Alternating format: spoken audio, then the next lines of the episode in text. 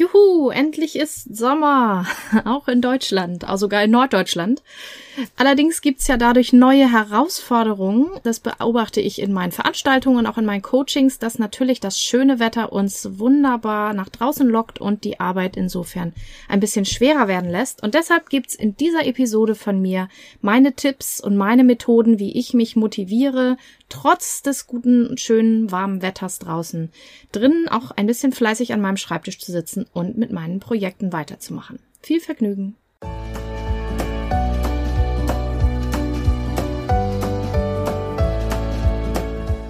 Hallo und herzlich willkommen zu diesem Podcast. Ich bin Katrin Grobin und du bekommst von mir hier viele hilfreiche Methoden, Tipps und Übungen rund um die Themen weniger aufschieben und entspannter leben. Ich wünsche dir spannende Erkenntnisse und ganz viel Freude damit.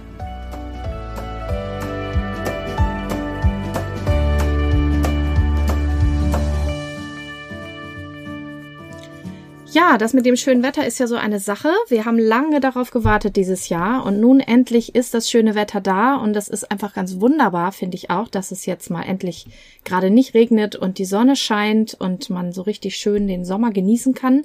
Allerdings, wenn man eben auch andere Dinge zu tun hat, äh, so für die Arbeit und gerade auch als Freiberufler, Freiberuflerin vielleicht oder auch fürs Studium oder in meinem Fall für die Dissertation, kann das auch eine echte Plage sein, denn es fällt einem oft natürlich noch schwerer, dann wirklich am Schreibtisch zu sitzen und zu arbeiten. Vielleicht ist es sogar auch noch heiß im Zimmer, aber mindestens ist ein trauriges Auge nach draußen gerichtet, dass das Wetter so schön ist und ich sitze jetzt hier drin. Lass mich vorab sagen, wenn du Urlaub hast, dann ist natürlich nicht gemeint, dass du jetzt im Urlaub arbeiten sollst. Ich sage das nur mal so für alle Fälle, weil ich weiß, wir haben auch viele Menschen hier unter uns, die hohe Ansprüche an sich haben und da vielleicht denken, ah, wenn Katrin sagt, ich habe jetzt Tipps, wie ich bei schönem Wetter arbeite, arbeite ich einfach weiter. Wenn du Urlaub hast, dann ist Urlaub, dann mach bitte diese Folge aus und genieß deine Zeit und lade deinen Akku wieder auf. Und auch wenn jetzt Wochenende ist, ist nicht damit gemeint, dass du jetzt am Wochenende durchziehen sollst, außer natürlich, du hast das entschieden und du möchtest auch äh, ein bisschen was machen, weil du vielleicht ein Projekt gerade bearbeitest, was du fertig haben willst und deswegen auch deine Freizeit zum Teil mit da einsetzen willst.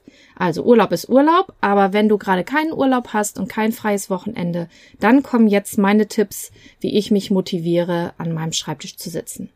Tipp eins ist, genau zu planen, was dran ist und was eben nicht.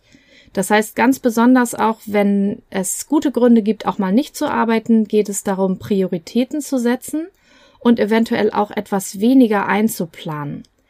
Ja, es gibt dazu zum Beispiel die Ivy Lee Methode, wo man sich höchstens sechs Sachen für den nächsten Tag vornimmt.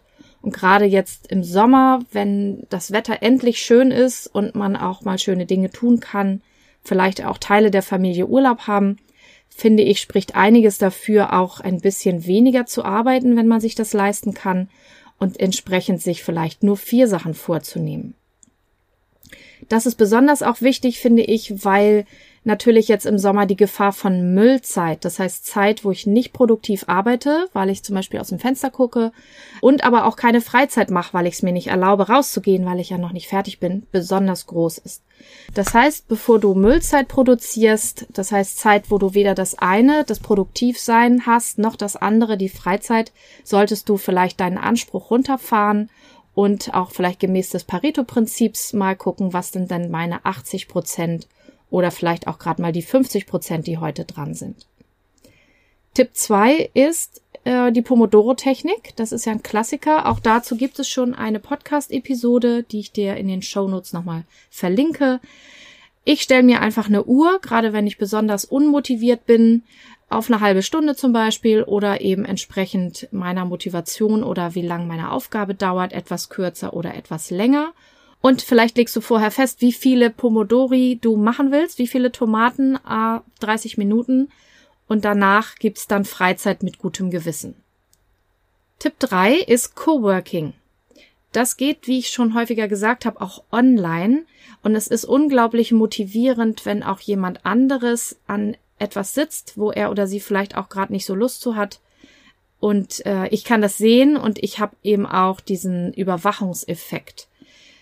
Du kannst natürlich auch in eine Bibliothek gehen, die sind ja jetzt auch wieder offen und dich da reinsetzen, wo andere Menschen auch arbeiten. Aber du kannst dich auch mit Leuten verabreden, entweder eben in echt oder per Telefon oder per Zoom-Call oder was auch immer dir dafür einfällt. Und dann legt ihr fest, wie lange ihr arbeiten wollt, sagt euch am Anfang, ähm, was ihr jeweils vorhabt und was ihr machen wollt.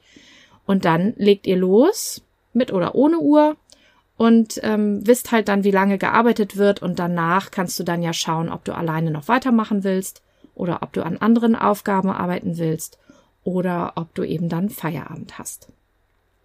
Ich habe zum Beispiel heute auch schon eine Coworking Session gehabt von halb zehn an ähm, bis jetzt ähm, 11 Uhr und habe jetzt entschieden, dass ich jetzt noch eine Podcast-Episode aufnehme, bevor die Mittagspause ist, weil das jetzt gerade noch ganz gut reinpasst. Der nächste Tipp ist, dass du die Primetime mit hoher Konzentration nutzt. Das heißt, dass du versuchst, deine Arbeitszeit wirklich in die Zeiten zu legen, wo du dich gut konzentrieren kannst. Das heißt, dass die Arbeit dir dann auch leichter fällt und du vielleicht ein bisschen motivierter auch an die Arbeit gehen kannst. Gerade im Sommer wenn es so heiß wird über den Tag, ähm, ist es oft früh am Morgen tatsächlich eine gute Zeit für die meisten, außer wenn du ein absoluter Spätaufsteher oder Spätaufsteherin bist.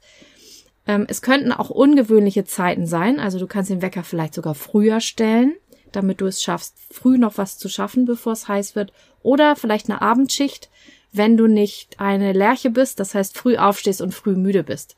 Das heißt, schau mal, wann du eben möglichst fit bist und dich gut konzentrieren kannst und vielleicht auch weniger Ablenkungen da sind.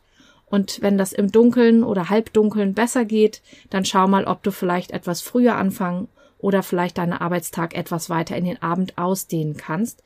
Das geht natürlich nur, wenn es auch deinen Schlaf nicht beeinträchtigt. Ganz besonders wichtig finde ich ja immer und auch gerade jetzt im Sommer, wenn das Wetter schön ist, dass du dir nachgetane Arbeit auch die Belohnung auszahlst.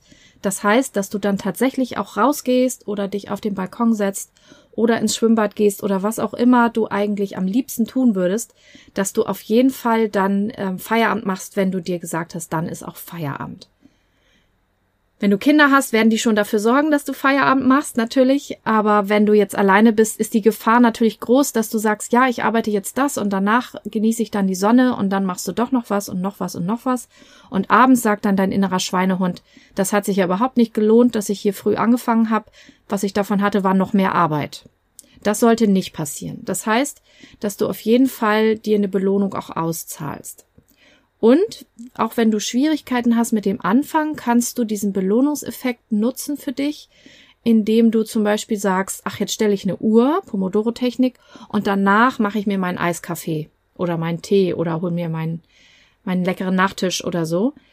Ähm, ich weiß, das funktioniert nicht für alle, aber wenn du in irgendeiner Form dazu in der Lage bist, einen gewissen Belohnungsaufschub zu tolerieren, das heißt erst zu arbeiten und dann die Belohnung auszuzahlen. Und wenn es auch nur so in Halbstundenabschnitten ist, ist das eine Methode, die sehr gut funktioniert. Und last but not least, das ist jetzt etwas aufwendiger vielleicht, aber wir haben ja schon über das innere Team gesprochen in einer früheren Episode. Und vielleicht musst du auch noch mit deinem inneren Team in die Verhandlung gehen, mit den einzelnen Stimmen, die eben zum Beispiel sagen, jetzt ist endlich Sonne, jetzt muss ich aber raus. Und die, die sagen, aber die Arbeit muss ja auch gemacht werden oder das Projekt muss auch zu Ende.